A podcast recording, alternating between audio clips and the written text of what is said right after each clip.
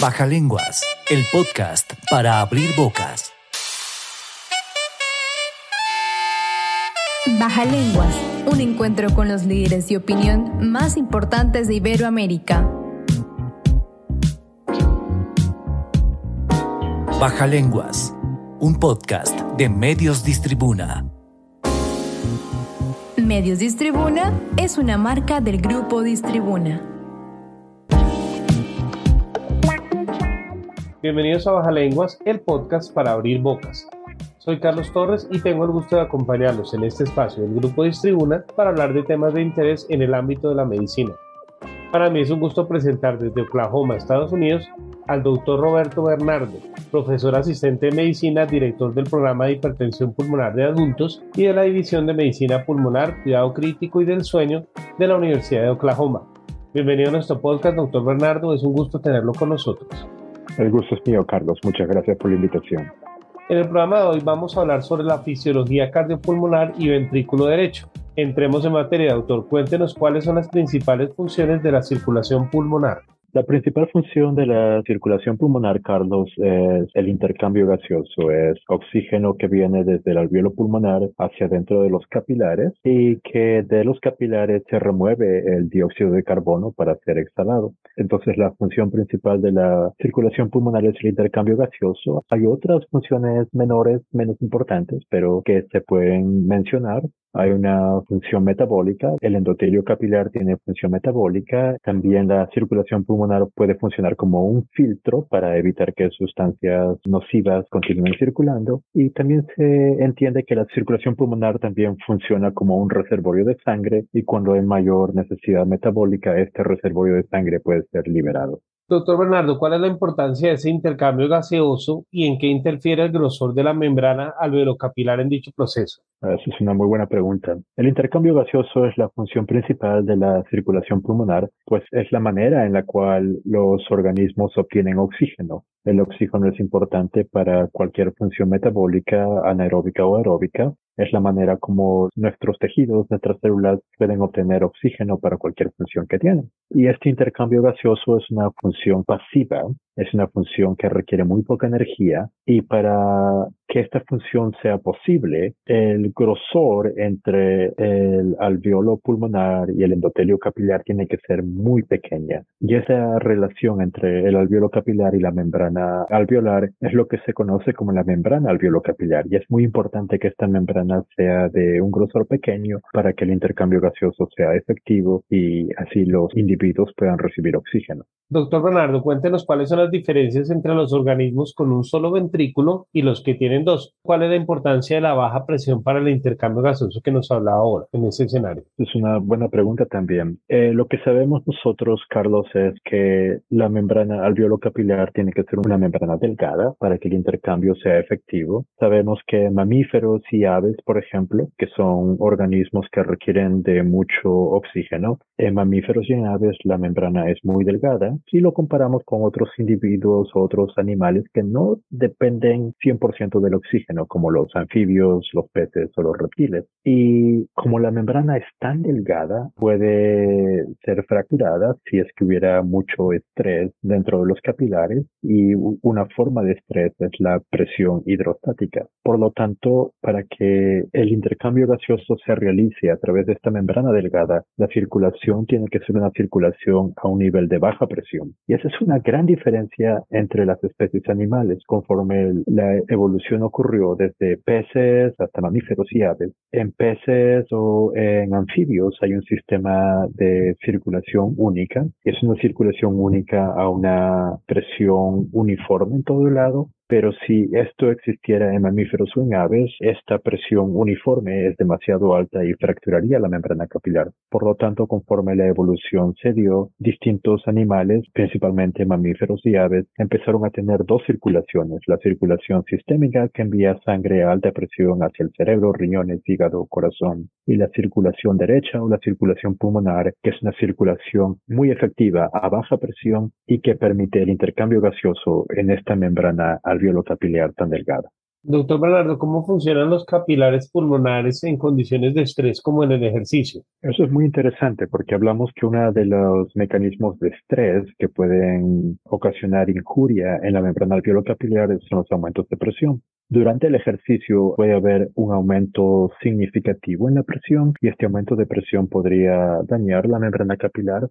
Hay un ejemplo en la evolución muy interesante que es el de caballos de carrera. Por ejemplo, en estos caballos, Carlos, cuando ellos hacen ejercicio y están trotando en competencias al final de la carrera no es inusual, es bastante común que algunos de estos caballos empiecen a toser sangre. Y lo que ocurre es que el gasto cardíaco en los caballos aumenta tanto que la presión aumenta demasiado y esta presión fractura la membrana alveolo-capilar y produce que haya sangre entrando entre los capilares y por eso es que los caballos tosen sangre. Para proteger de esta injuria durante el ejercicio, en, por lo menos en humanos, conforme hay ejercicio, hay algunos mecanismos que permiten que la presión se mantenga en valores todavía normales o aceptables. Lo que ocurre es cuando uno se está ejercitando, otros capilares pulmonares que normalmente no están participando tanto en el intercambio gaseoso, estos capilares empiezan a abrirse, por lo cual se reclutan y los otros capilares que ya están participando se dilatan un poco más y es este mecanismo de reclutamiento y dilatación que permite que la presión durante el ejercicio en la circulación pulmonar no sea tan excesiva y por lo tanto no dañe la membrana alveolo-capilar.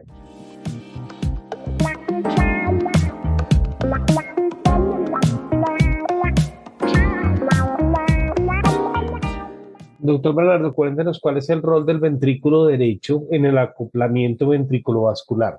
Hemos estado hablando hasta ahora de la circulación pulmonar, pero lo que sabemos, todos ustedes lo saben, es que la circulación pulmonar es la relación entre la circulación o el corazón derecho y la circulación pulmonar. Por lo tanto, es muy importante cuál es la relación entre el ventrículo derecho y la arteria pulmonar.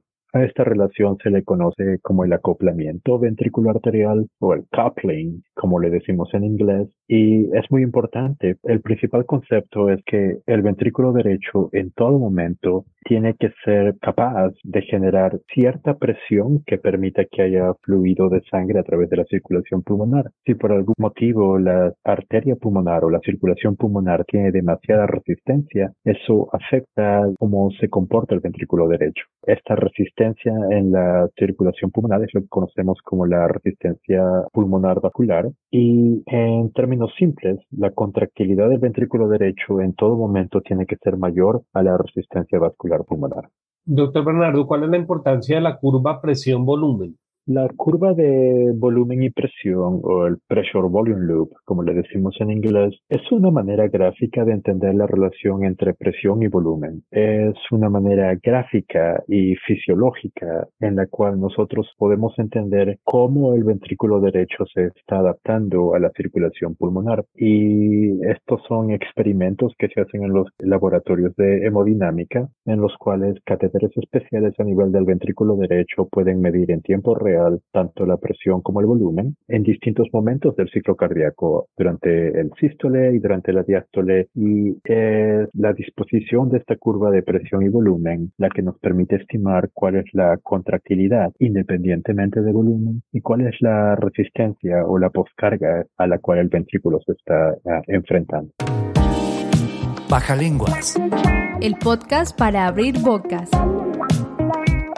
Doctor Bernardo, cuéntenos por qué es importante la relación entre la contractibilidad y la poscarga. Para que haya flujo de sangre en la circulación pulmonar y haya intercambio gaseoso, el ventrículo derecho en todo momento tiene que tener una contractilidad que permite que haya este fluido. Si hay demasiada poscarga, si hay demasiada resistencia al flujo sanguíneo, el ventrículo derecho va a tener que trabajar mucho más por motivos de evolución, el ventrículo derecho es un ventrículo que no tolera demasiada poscarga, a diferencia del ventrículo izquierdo, el cual se puede, puede aumentar el tamaño y volverse más muscular, lo que se conoce como hipertrofia.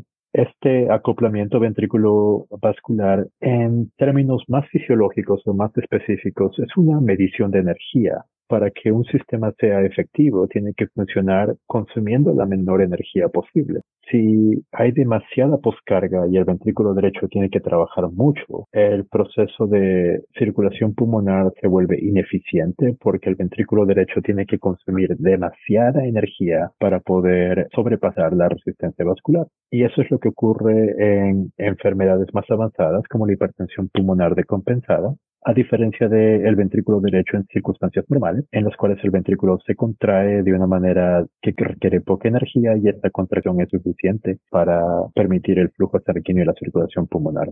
En resumen, la curva presión de volumen y el acoplamiento ventrículo vascular es una medición fisiológica de la interacción entre el ventrículo derecho y la circulación pulmonar.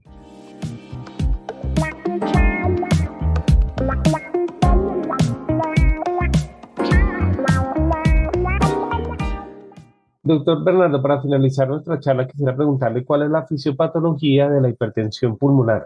Ese es mi tema favorito, Carlos. Gracias por preguntar eso. Al final, hemos hablado de la circulación pulmonar en condiciones normales y el acoplamiento ventricular arterial.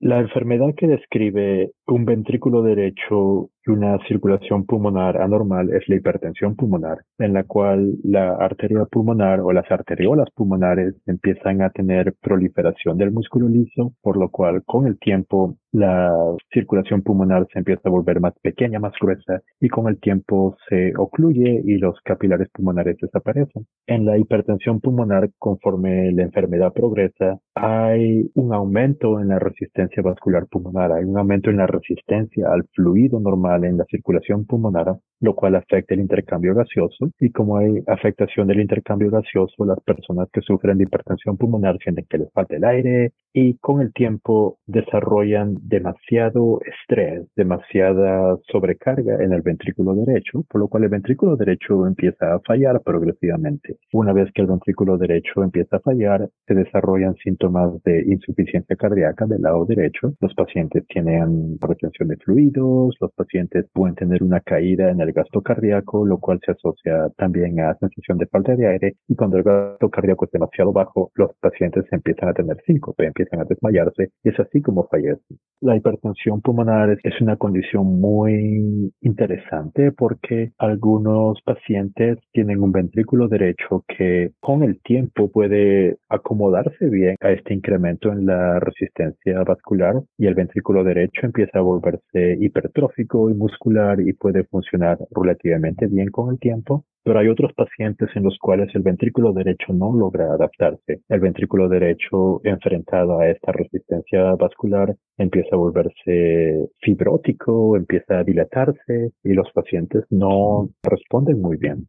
Como ustedes saben, existen medicinas que sirven para tratar la hipertensión arterial pulmonar. Existen vasodilatadores pulmonares que permiten que la presión en la circulación pulmonar disminuya, con lo cual el estrés o el exceso de presión en el ventrículo derecho disminuye también. Y conforme usamos estas medicinas, le damos más tiempo al ventrículo derecho para adaptarse pero en aquellos ventrículos derechos que no han logrado adaptarse, que están fibróticos, que están demasiado débiles, incluso con terapias avanzadas, muchas veces estos pacientes continúan teniendo síntomas muy severos y la única manera de poder tratar esto es ofrecerles un trasplante pulmonar, un trasplante en el cual la circulación pulmonar anómala es reemplazada por una circulación pulmonar normal. Y lo que es muy interesante, Carlos, es después del trasplante, estos ventrículos derechos que estaban débiles y disfuncionales vuelven a la normalidad, lo cual refleja cómo si es que uno logra controlar la poscarga, un ventrículo derecho puede regresar y adaptarse de una manera normal.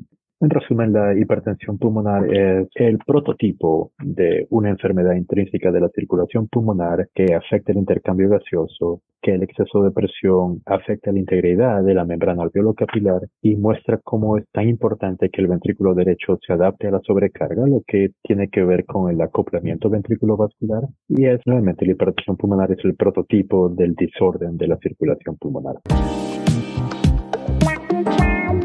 Doctor Bernardo, hemos llegado al final de nuestro programa. Gracias por hablarnos de un tema tan importante en la medicina y esperamos contar de nuevo con usted en un próximo programa. Yo encantado, Carlos. Muchas gracias por la invitación y muchas gracias por todo.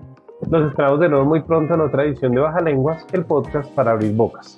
Baja Lenguas el podcast para abrir bocas. Baja Lenguas. Un encuentro con los líderes de opinión más importantes de Iberoamérica. Baja Lenguas. Un podcast de Medios Distribuna. Medios Distribuna es una marca del grupo Distribuna.